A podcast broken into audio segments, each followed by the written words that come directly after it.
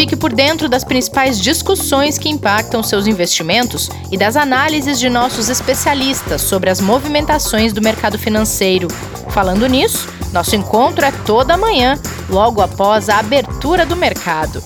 Entre nos canais oficiais do Itaú Personalité e envie suas dúvidas sobre recomendação de investimentos.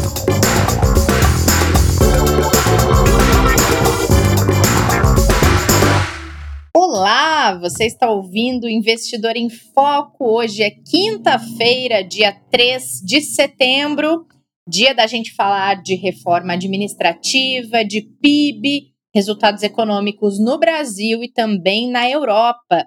Kleber, tudo bem por aí? Tudo bem, Rê. Bom dia, e você? Bom dia. Aqui continuamos com vizinhança em obras. Não sei se o pessoal está percebendo. Aí o som ambiente, Mas, né? Maravilhoso. Inclusive, a impressão que eu tenho é que eles começam junto com a nossa gravação. Eu falei para você que eles queriam fama também. A gente eu depois acho. pega o telefone da empresa da obra, a gente faz propaganda. Eu vou convidar, é, eu vou convidar para participar, daí a gente resolve esse problema. Mas vamos lá, vamos lá, que pelo menos está funcionando. A gente trabalhar remoto, tá todo mundo numa boa. Bom, Kleber, é, contrariando algumas expectativas, as vendas no varejo dos 19 países da zona do euro caíram em 1,3% no mês de julho. Elas vinham numa leve alta, agora houve essa queda, isso impactou mercados? Como é que ficou? Impactou um pouco, sim, porque na verdade a gente já vem falando ao longo das últimas semanas, né?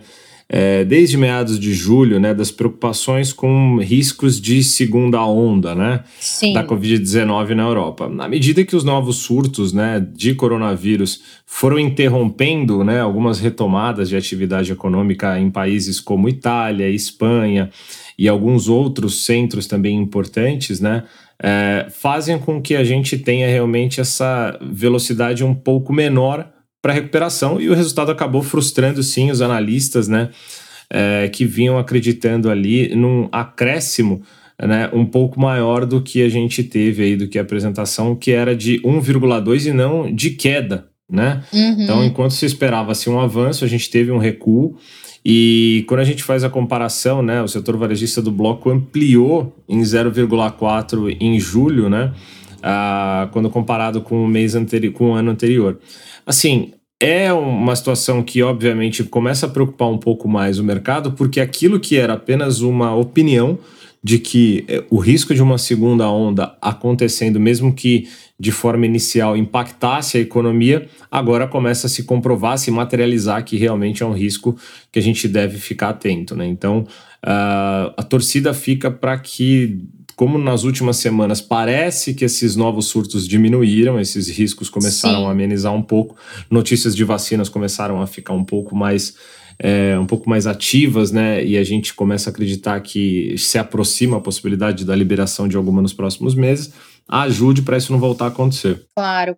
Falando em impactos econômicos da pandemia de coronavírus, que não dá para dizer que passou nem na Europa, né, Kleber, em lugar nenhum do mundo, talvez possa se começar a dizer isso em relação à China, mas também há controvérsias.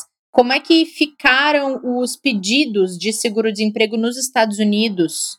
Então, vale destacar antes de, de, dar o número, né, que foi alterado o método de cálculo dos hum. ajustes que eles fazem lá nos Estados Unidos, né? São hum. normalmente projetados, né, para diminuir as oscilações regulares com os números que eles têm mas eles acabaram distorcendo um pouquinho os números por causa da pandemia do coronavírus, então eles fizeram um ajuste, né?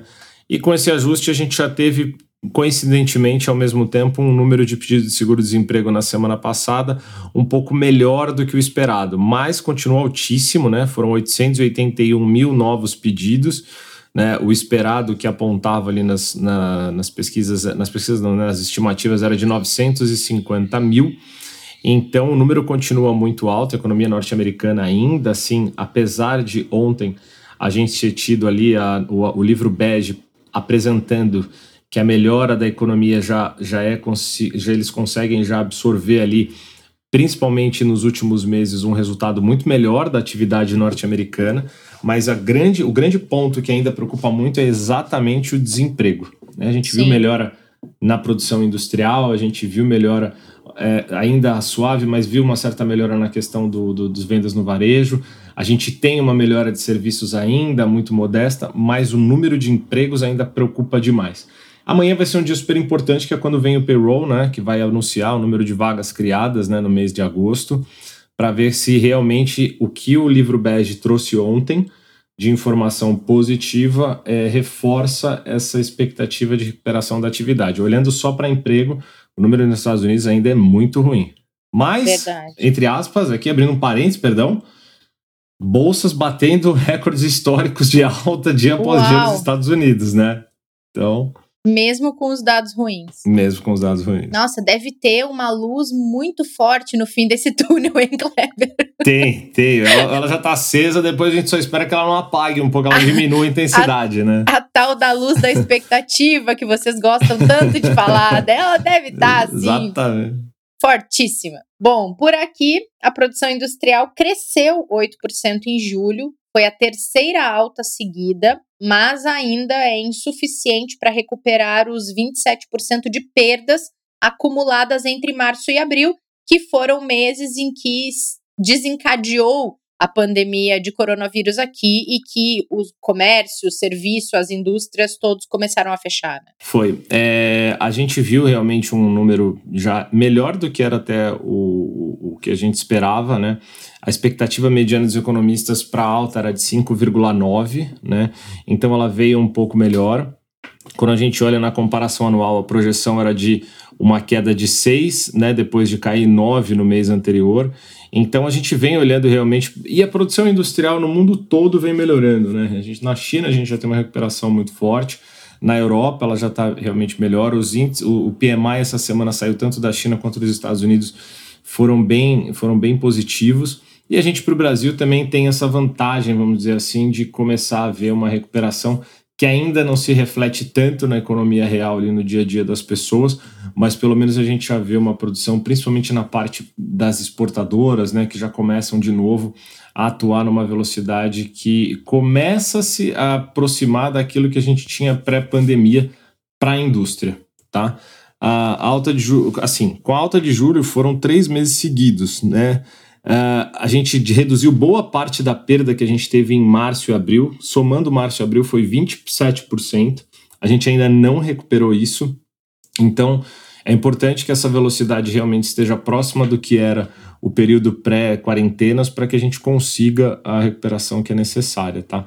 Mas é, sem dúvida que a gente vai depender muito de diversos outros fatores acontecendo em paralelo para que essa produção industrial continue crescendo, viu, Verdade. Que a gente vai falar um pouquinho Sim. mais. E uma curiosidade, eu estava lendo alguns uh, sites, jornais agora de manhã que trazem informações de mercado, investimentos, economia, enfim, e tem muito, muita análise apontando uma certa apreensão em relação à proposta orçamentária que o governo entregou ao Congresso, principalmente pelo fato de não incluir ainda o Renda Brasil, ou seja, os gastos que esse programa traria para os cofres públicos, e também não ter ali um espaço no teto de gastos. É, o mercado está realmente muito tenso em relação a isso, ou são fatores isolados aí de analistas, de economistas que estão sendo um pouco pessimistas em relação a, ao risco fiscal? Então, Rê, na verdade, não, está certa. Os dois lados estão certos, tá? É, quando a gente olha, né, tem uma, tinha uma grande expectativa, né, com, é, com relação a essa entrega do projeto de lei orçamentária anual, né, quando a gente tem dois lados, né, a gente tem a, a ala que olha muito para a questão fiscal e que defende exatamente uma postura de um rigor maior para as contas públicas, para o controle de teto de gastos né, e para todo o risco fiscal. Só que do outro lado você tem uma ala, principalmente dos ministros, né, dos chefes das pastas é, ministeriais, que pressionam para terem mais recursos para investimentos, tanto em obras públicas quanto também dentro daquilo que eles têm como projeto em cada uma das suas respectivas pastas ali no governo. É, então você fica ali exatamente nessa divisão. Só que o, o, o, que foi apresentado né, prevê uma despesa ali de 1,5, um pouquinho mais de 1,5 trilhão de reais, Isso corresponde, para a gente ter uma ideia, a quase 20% do PIB. Tá?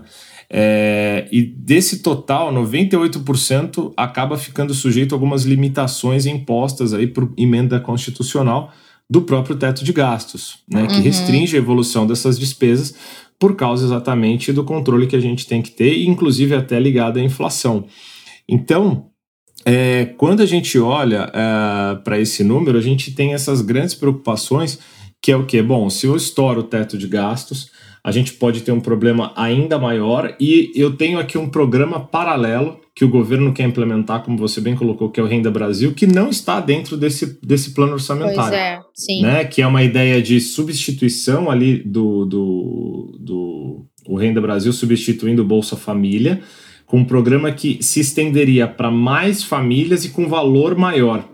Então, eu vou aumentar aquilo que eu já tenho de despesa projetada. Exatamente. E aí eu tenho um outro plano que eu vou precisar fazer, que é o quê? De redução de talvez é, impostos para estimular, quando a gente fala de reforma tributária, né, a economia e as empresas. Então talvez eu reduza um pouco a arrecadação, só vou recuperar isso conforme eu tiver um volume maior de produção e de serviço. Então, as contas em algum momento aqui não vão fechar. Né? É, é, por enquanto, o mercado é, tá, tá dividido na questão de, bom, eu tenho uma reforma administrativa aqui para ser é, analisada é, e apreciada para que eu possa melhorar o meu, o meu problema fiscal. Do outro lado, eu tenho um plano orçamentário que pode estourar meu teto de gastos, e aí o mercado está bem dividido agora. É por isso que a gente está tendo tanta oscilação e tanta volatilidade nos últimos dias, porque são essas informações que estão dando tração aí para os investidores se posicionarem, viu? É impressionante como a, as incertezas e inseguranças econômicas elas refletem diretamente na oscilação do mercado, né, Kleber? Muito, total, total. Porque, na verdade, é, no final do dia, são essas decisões e acontecimentos que, em tese, né, mas que também na prática funcionam, vão permitir que aconteça o andamento das empresas, das, aço, né, das ações que estão ligadas às empresas, é, dos créditos que estão rolando ligado também a essas companhias, do uhum. próprio governo, né, que tem Sim. todos os títulos públicos distribuídos aí para os investidores. Verdade. Você mencionou reforma administrativa. O governo entregou hoje a proposta no Congresso e vai ser analisada a partir de agora, seguir aqueles trâmites todos de ir para a comissão, ser analisada, depois vai para votação e tudo mais, mas é também uma das expectativas para tentar equilibrar essa questão de gasto público, reforma tributária, é essa reforma administrativa também, né? Exatamente. A gente teve aí, as, pelo menos era previsto que às 10 horas fosse entregue, então provavelmente já deve ter chegado ali ao Congresso, né? É, ela altera disposições sobre servidores, empregados públicos, né? E, e organização administrativa. Uhum. A, a medida que tem uma série de itens ali afeta a carreira dos futuros servidores, não altera o regime dos atuais servidores, importante colocar isso, né? E aí tem vários pontos, como vedação de mais de 30 dias de férias por ano, vedação de redução de jornada sem redução de remuneração, banimento de parcelas indenizatórias. É, tem vários critérios ali que foram colocados e apresentados que agora vão ser apreciados pelo Congresso. Né? E, mas só o fato dela pegar apenas os futuros né, também não atinge é, tanto a questão de controle de gasto, uma vez que você vai manter o atu quem já está no regime, né, os atuais servidores, é, da mesma forma.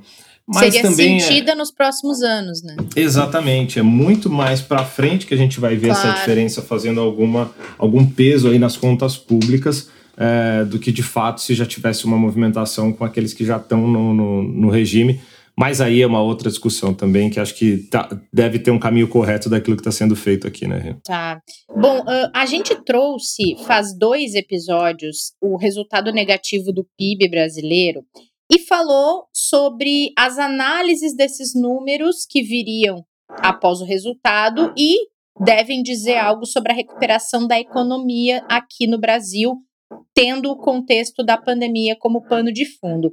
Que conclusões a gente já consegue trazer, Kleber, a respeito do resultado do PIB, do real impacto disso na recuperação econômica do país? É, é uma análise bem dividida. Quando a gente olha para o mercado, os principais analistas é, se mostram otimistas com a recuperação no segundo semestre. Né? A gente teve o fechamento aí do segundo tri, do primeiro semestre, realmente com um número muito ruim. Só que quando a gente olha para as projeções, tanto do, por exemplo, nossa aqui, né? A gente hoje tem uma projeção de menos 5,6 para o ano. Então significa que a gente deve ter uma recuperação sim nesse segundo semestre para cobrir parte dessa perda, dessa retração que a gente teve. A mediana do Focus já está até um pouco é, menos pessimista do que, do que a nossa, aqui, pelo menos da última que a gente teve na segunda-feira. Só que a realidade é que a gente ainda tem bastante coisa a fazer, principalmente para recuperar esses números que foram né, recordes, né, em relação ao período de 2019, né, a gente está falando de uma queda de 11,4 que foi a maior queda desde o início que foi medida a série histórica em 1996. Então a gente não está uhum. falando de qualquer queda no PIB, né? A gente está falando de, da maior queda da história. É... E nem de uma situação que já foi vivida e se aprendeu para conseguir enfrentar agora, né, Kleber? Perfeito, exatamente. Não, não tem precedente para a gente olhar, olha, foi feito isso, a gente conseguiu é, fazer a recuperação com tais medidas. Não tem, né? A gente e outra coisa, né? Depende-se também da questão global, não é só uma questão local. Se você tivesse todo mundo andando bem, né? Em tese, você arruma a casa e consegue acelerar mais rápido, porque está todo mundo numa velocidade já, já de, ali, pelo menos, de cruzeiro rodando normal, o que não é o caso também lá fora, né? E aí, quando a gente olha para os números, né? A gente teve desempenho positivo é, no, vamos olhar o primeiro semestre como um todo. Né? No primeiro semestre, a gente teve a queda, segundo o TRI, de 9,7%, somado com o primeiro, né, a gente teve aí o PIB caindo 5,9% em relação ao período de 2019. Então, quase 6% uhum. de queda no primeiro semestre. Sim. A gente teve desempenho positivo na agropecuária, para a gente ver como o agronegócio é extremamente importante. É muito a forte no Brasil. Muito forte, muito forte, tanto para as exportações quanto para o consumo interno que a gente tem aqui no país. O, o nosso agronegócio é importantíssimo. E, a gente podia, inclusive, fazer um episódio sobre esse setor, né? Sim, sem dúvida, sem dúvida. Até porque é, ele, é, ele é muito falado para aqueles que investem diretamente, mas pouco para o investidor que está ali no mercado financeiro né, e que não tem tanto acesso. Sem dúvida, é super importante mesmo. É, a gente estava falando de indústria, a indústria caiu 6,5% né, no primeiro uhum. semestre, serviços caiu 5,9%. Então, quando a gente olha para esses dois principais pilares, né, indústria e serviços, são eles que precisam se recuperar para que a gente tenha realmente um número começando a melhorar, para depois a gente em 2021 começar a recuperar o PIB, tá? Na nossa projeção, o PIB para 2021 recupera 2,5%, ou seja, ele teria uma expansão de 2,5%. É, mas aí a gente está falando em cima de uma base de queda aí de 5,5%, 5,6%, então ele ainda teria muito campo para se recuperar. O que, que isso para o investidor importa é, no final do dia é que provavelmente, com tudo isso, todos esses pontos que a gente falou, não só do PIB, mas dos demais, a gente vai ter possibilidade da política monetária manter os juros em níveis muito baixos durante um bom tempo, exatamente uhum. para estimular toda essa recuperação. Então, dificilmente a gente vai ver uma Selic acima de 2% ainda em 2021. Né? A nossa aposta, né, a nossa projeção é que a Selic continua em 2% até o final do ano que vem, o que abre espaço aí para os investidores realmente é, olharem com carinho para ativos de maior risco, para outros produtos que não de renda fixa apenas, porque é ali que ele vai conseguir ter, claro, com um risco um pouco maior, mas vai ter uma possibilidade de prêmio que dificilmente ele vai ter no, no ativo de um ativo conservador de juros fixo ou mesmo pré-fixado. Né? Boa, aproveitando que você tocou nesse assunto de rentabilidade, de produtos de investimentos, Fala um pouquinho sobre a recomendação para o mês agora de setembro. Tem muita mudança em relação ao que o banco estava recomendando no mês de agosto? Como é que vocês estão enxergando as possibilidades para os investidores, para as investidoras? Ah, é assim, acho que as coisas mais importantes que a gente tem para passar é, de mudança para esse mês é primeiro que nasce um pouco mais de cautela depois da euforia dos últimos quatro meses anteriores, né? A gente pega ali de abril até julho, foram quatro meses de uma forte recuperação de bolsa, né, mesmo de é, os vértices de juros, que acabaram ajudando muitos investidores a recuperarem tudo que eles tinham ali é, de perda nos meses de fevereiro e março. Tá? Uhum. Agora, a gente vê um mercado norte-americano de ações bastante esticado, mercado europeu também com uma recuperação muito forte e um mercado de juros praticamente ali sem nenhum prêmio. Então, a gente acabou ficando neutro. Quando a gente fala neutro, né, é, a gente não tem uma perspectiva positiva para investir mais daquilo que a gente tinha projetado. Então, o que quer dizer isso? Quando a gente fala assim, ah, para cada perfil de investidor, ah, o seu perfil é, te dá liberdade para colocar 10% em ações internacionais. Só um exemplo, uhum. né? Quando a gente está neutro, a gente diz que a gente não vai fazer apostas acima desses 10%. Entendi. Né? Quando a gente fala que a gente está é, com perspectiva positiva, significa que a gente pode investir até mais do que aqueles 10% que eram o, o, projetado que a gente tinha feito. Então, quando a gente uhum. fala neutro, significa para o investidor entender o seguinte: olha, a gente acredita que agora o ideal é manter as posições dentro daquilo que era a estratégia e aguardar para ver se elas dão sinais realmente da gente poder ficar com perspectiva positiva novamente. Tá? tá. É, e a gente tem então ainda os multimercados realmente como uma excelente alternativa. A gente acredita que ele pode sim ainda captar essas oscilações que a gente deve ter, principalmente no curto prazo. Mês passado foi um, um, um mês que demonstrou isso, né? A bolsa acabou fechando com queda de 3,4. É, ao mesmo tempo, o dólar teve uma valorização importante durante o mês. Né? Os índices lá fora subiram. Você vê que curioso, o Ibovespa caiu 3,4%, mas o S&P 500 subiu 7%. Sim. É, então o Brasil descolou por causa desse risco fiscal, de todos esses problemas locais. Então, e tem multimercado que aproveita isso, né, Kleber? Exatamente. Ele, ele consegue fazer essa diversificação dentro do próprio produto, que a gente vem falando em vários episódios aqui sobre multimercado, né? É, até semana passada a gente falou sobre o multifundos e, e, e que ele está na nossa recomendação mais uma vez aqui, dentre todos os outros produtos que a gente tem à disposição. É, outra alternativa que a gente traz para o investidor que ainda quer tentar é, surfar essa onda de valorização da Bolsa Internacional é, são os COIs, que o, o, Pedrão, né, o Canelas apresentou aqui para gente, Sim. É, com alternativa onde o investidor pode entrar na bolsa norte-americana com capital protegido, né? E a gente ainda aposta sim nas ações nacionais, a gente aposta no mercado local, nas, na, nos, através dos fundos de ações ou das carteiras recomendadas, como a gente já trouxe aqui também.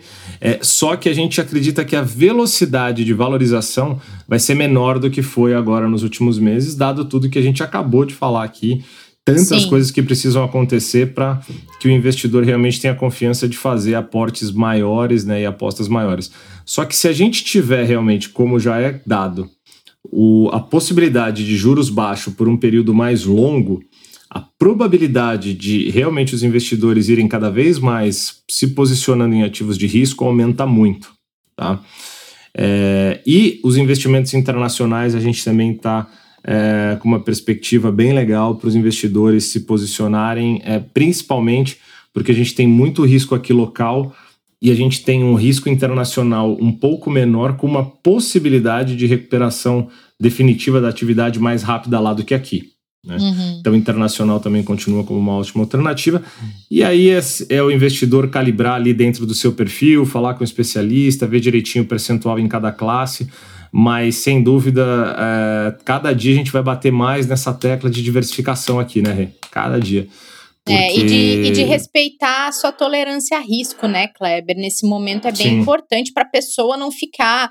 Para o investimento não passar a ser uma dor de cabeça em vez de ser algo benéfico para quem está investindo, né? Exato. E falando um pouquinho de retorno para o investidor aqui, só para fechar, Rê, tá? Uhum. É, quando a gente faz algumas projeções aqui, a gente trabalha quando vai falar com o investidor, aí procura seu especialista para ele explicar com detalhes, mas a gente faz muito trabalho de projeção aqui daquilo que a gente recomenda. Então, a nossa carteira recomendada hoje do perfil moderado, a gente tem conservador, moderado, arrojado e agressivo.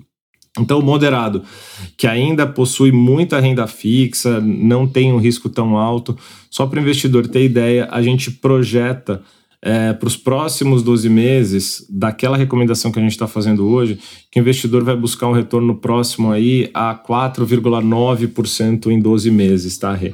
Para o investidor tá. ter uma ideia de, daquele investidor que, tipo, quer começar a tomar um pouquinho mais de risco. O que, que significa isso? Isso a gente está falando aí de mais ou menos CDI mais 3, mais uhum. ou menos, tá? No ano. É, quando a gente olha para o antigo conservador, que continua conservador, mas que antes ainda tinha retorno, conservador a projeção é de 2,40 no ano.